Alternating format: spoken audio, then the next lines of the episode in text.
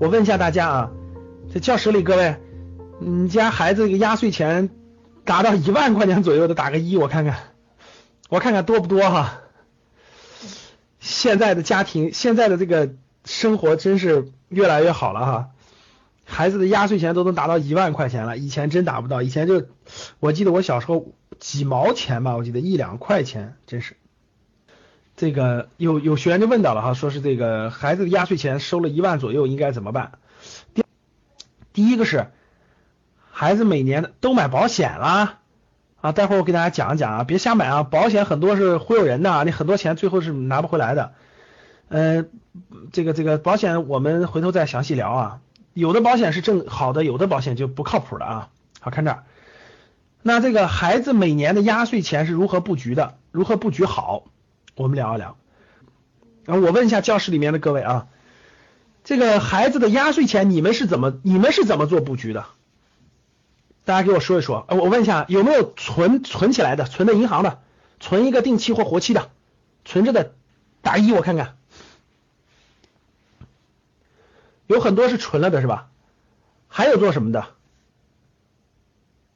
花了是吧？买糖吃了。给别的家孩子了是吧？你家孩子收到的基本上跟别的小孩换了一遍是吧？还有啥？有人我记得是给孩子买书了是吧？等等，买保险的居多是吧？把压岁钱都买保险了是吧？啊，好可怜，好可怜呀！好了，那个很多人都买了孩子的成长保险了是吧？明白？好了，这个那我们就来聊一聊啊，这个。其实大家知道啊，可能教室里有些人还没孩子，等你有孩子你就知道了。这个这个有孩子的经历是对于你的成长是非常非常关键的。所以大家可以看到你身边的很多亲戚朋友，没孩子之前和有孩子之后是完全是两个样，对吧？其实实话实说，各位啊，创业的过程、创业的过程和投资的过程和养孩子其实是一回事儿，就它本质心态是一回事儿，各位真的。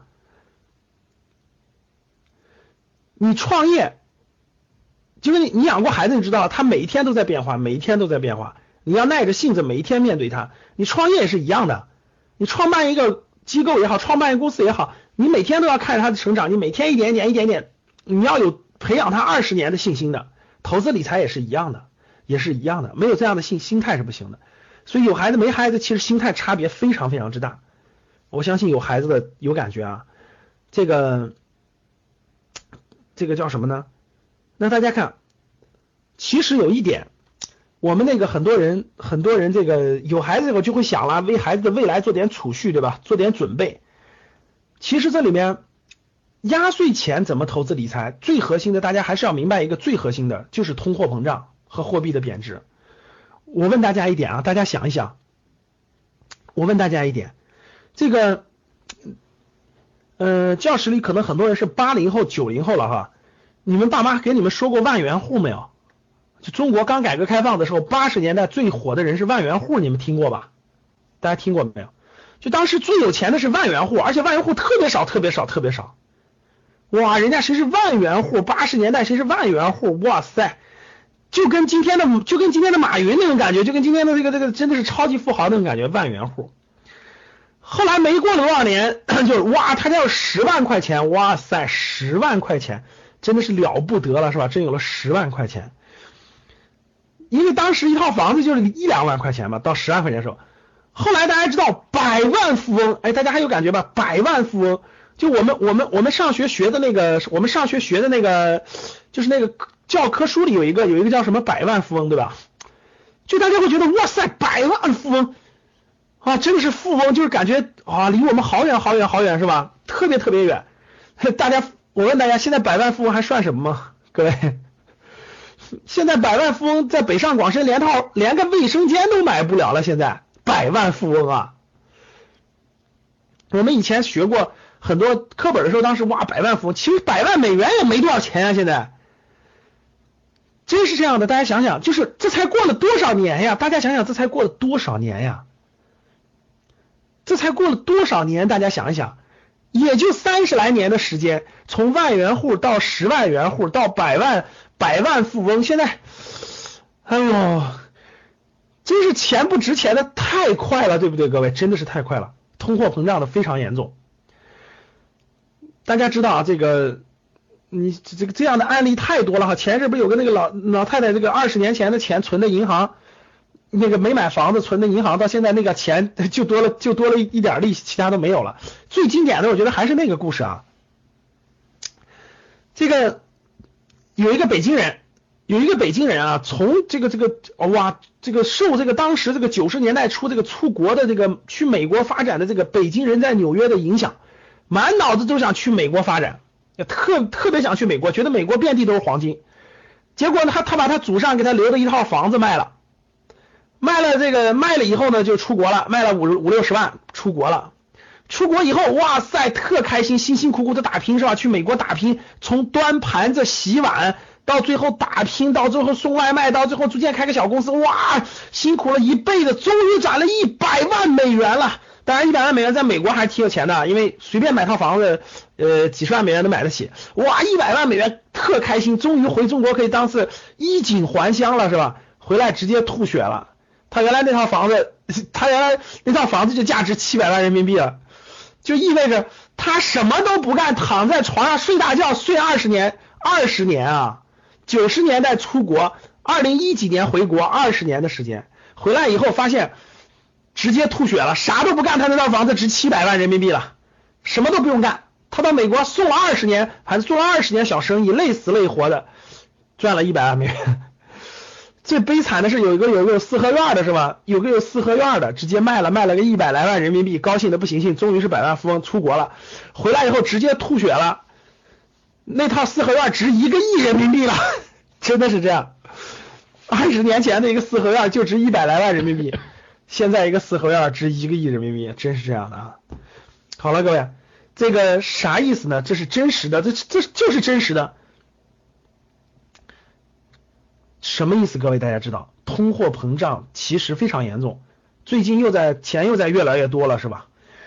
就是你孩子钱放的那个，这一点大家必须明白，不管你有怎么地，不管你有多少，你你都不能长期持有现金，长期持有现金的话，你只会越来越贬值的，这个肯定是这样的，这一点大家理解吗？这点大家是否理解？理解的打一。今天的百万富翁真不算什么了，各位啊，在今天的北上广深。今天的北上广深的家庭年收入就是就是两个人啊，一个人收入二十多万，另一个收入二十多万，家庭年收入五十万以上的，我问你们多不多？大家回答我多还是不多？啊，觉得多的打一，觉得不多的打二。现在北上广深遍地都是啊，夫妻双方有一个人挣十多万，有一个人挣二十来万，加起来四五十万，遍地都是，真的是。所以这个。大家想一想，原来是百万富翁，现在是一年一个家庭就能挣五十万，真的是一个家庭一年就能挣五十万，哎，你就可想而知，这个一套房子，十年一个家庭的总收入嘛，十年一个家庭总收入五百多万，一线城市现在买套房子真的是四五百万了，哇塞！原来的百万富翁现在相形见绌，真的都得不知道躲到哪儿去了哈。好，各位，所以说呢，这里面衍生一，这里面。这个咱们交流一点，很多人刚才说了，每年的压岁钱买保险，其实各位听好了，你想对抗通货膨胀，各位记住，只有一件事，必须持有资产。这件事能听懂吗？你想变成，你想富人，绝对不是持有现金才能成为富人，富人一定是持有资产的。各位记住，就你一定要持有资产，绝对不是持有纸币，持有纸币没戏。最近世界各国都是负利率的，大家知道很多国家都负利率了，日本啊、瑞典啊、瑞士都是负利率了。前阵有个新闻特别有意思，你们知道最近日本什么什么特别畅销吗？最近日本保险柜特别畅销，大家知道吗？保险柜，保险柜特别畅销，你们知道为什么吗？大家回答一下我为什么？就保险柜特别畅销，大家知道为什么？因为。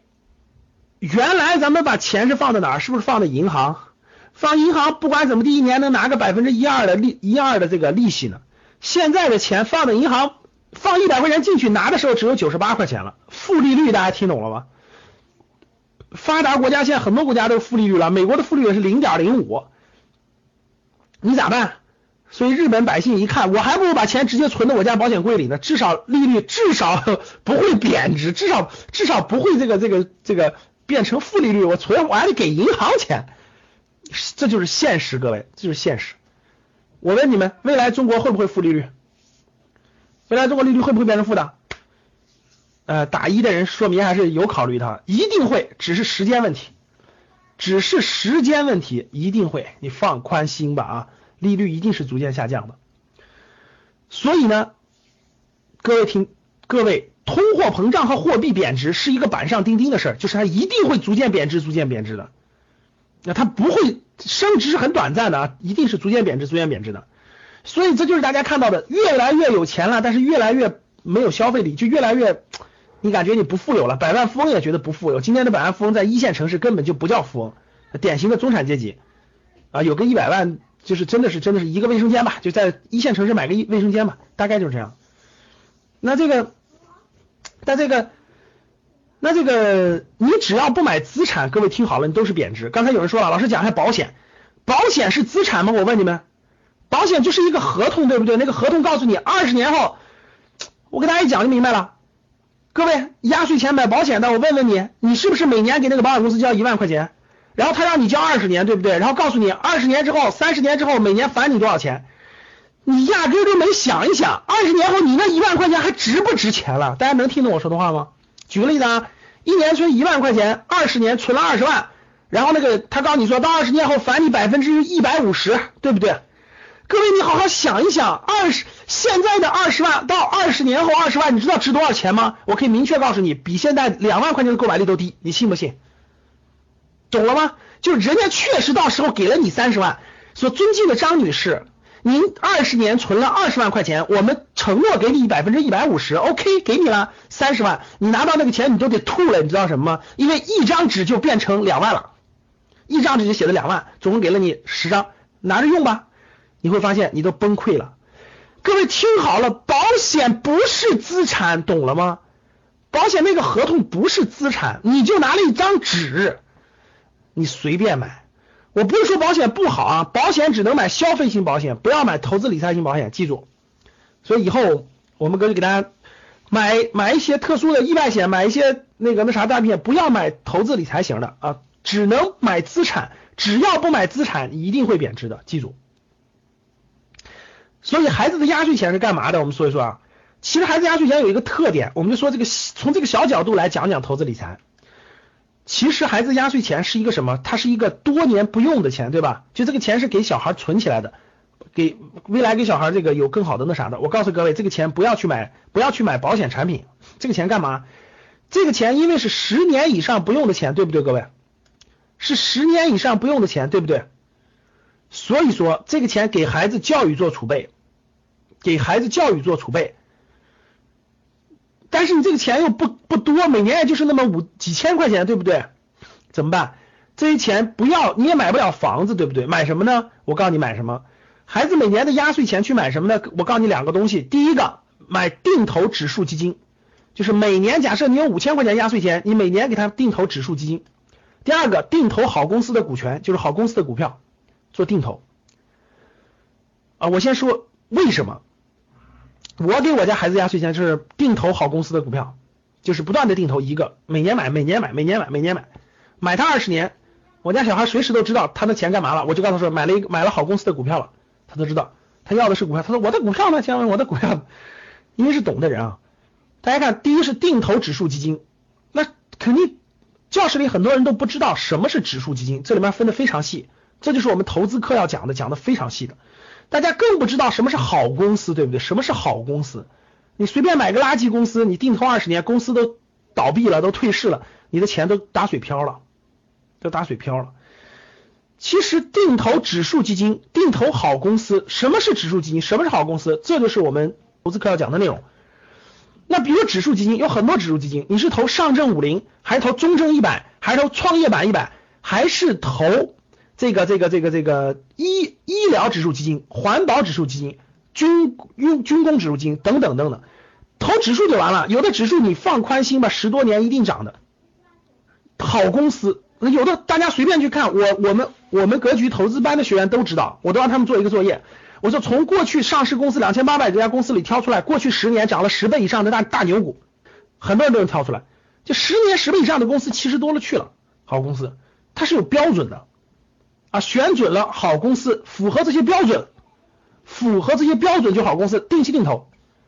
我原来我家孩子每年我每个月给他一千块钱，就是定期定投基金，就最开始定投基金，后来我发现那个基金经理的判断力还不如我呢，所以我就坚定不移的定期定投好公司，好公司，持续的，什么时候用这些钱？各位，你想想，你能定投十五年以上，什么时候用这些钱？孩子上大学的时候，各位中途不要动，各位听好了，这笔钱中途不要动，就中途不要不要把它用作任何用途，除非是极特殊的情况。比如生病啊，或者确实是极特殊，要不然的话，这个钱就不要动，不停的买入，不停的买入。大概等你孩子上大学的时候，大概十八岁到二十岁左右上大学或者出国留学的时候，出国留学的时候，你把这个钱拿出来，一定会惊呆你的啊，一定会惊呆你的。我问大家，我问大家一个问题啊，我问大家一个问题，大家想一想，假设你每年给你的孩子定投一万块钱，各位听好了，每年一万块钱，就是每个月一千块钱吧。你就把它理解成每个月一千块钱，每年一万块钱，十五年，十五年，每年增长百分之十五吧，就平均增长百分之十五。你们知道上证指数就是中国的 A 股指数，过去二十五年，中国股股票只有二十五年的历史啊，二十五年每年的平均增长是多少吗？大家知道吗？百分之十九，百分之十九，就是从九零年开始，九九零年开始九十一点，九十一点啊，一直到今天的两千九百点吧。平均一年是平均每年是十百分之十九，百分之十九。好了，我问大家，就算每年百分之十五，数学好的有没有？各位数学好的来算个数字吧。十五年时间，平均一年百分之十五，平均一年啊，有时候高有时候低啊，你就一万块钱起步，一万块钱起步，多少钱？各位，复利当然是复利了，因为你每年每年它都涨，每年它都涨了。复利就每年哎，听好了，是每年存一万块钱，存十五年啊。然后每年存一万块钱，存十五年，平均每年增长率是百分之十五。每年一万块钱，就每年一万，每年一万，每年一万，对吧？每年往里投一万块钱，总共好像是只投了十五万，是吧？每年一万嘛，其实你感觉好像只投了十五万，但是十五年每年增长百分之十五。最开始一一万的百分之十五，后来是两万的，后来三万的，后来四万的，后来五万的，最后一年是十五万的，算吧。会算不会算？好了，这个大家自己算一算啊，最好算一算啊。其实啥意思呢？各位，你就不用算，我可以告诉你一点，绝对能对抗了。第一是绝对能对抗了通货膨胀，第二绝对能超过这个这个社会上百分之八十以上的投资理财的所有品种的收益。你信不信？十五年的时间周期很长，百分之八十的人都能超过百分之八十的人的收益。所以说呢，其实这里我想给大家说两点，就是第一点，各位听好了，压岁钱是个小钱，大家听好了，压岁钱是个小钱，它不是一个大钱。小钱做投资理财，各位听好，我告诉大家一个方法，你就记住就行了啊。定投指数基金或者定投好公司啊，这就叫股权，他们的他们的本质都是股权，因为指数基金也是好公司的股权，呃，好公司本身就是好公司的股权。这两者加起来呢，就是你只能定投股权，因为它不属于房子，它不属于不动产，它不属于不动产啊！千万不要去每年买了那种大额的保险啊，保单那种保单是，你保单买十年到十五年，你一定会，你教室里有没有买保险已经超过七五年的人？有没有超过五年的人？各位，你每年就往里存，每年往里存超过五年。好，我问你们，你的收益，你仔细看过你的收益了吗？你的收益超过定期存款了吗？你的收益超过定期存款了吗？就你存了五年，每年都存，每年都存，最后发现，最后你去领，或者是你想领，你看到多少钱？看到了吗？很多都八年了，我知道很多好多年。我们学员有买了八九年保险的，最后一看，那个收益只有几千块钱，每年要存好多钱，最后就几千块钱。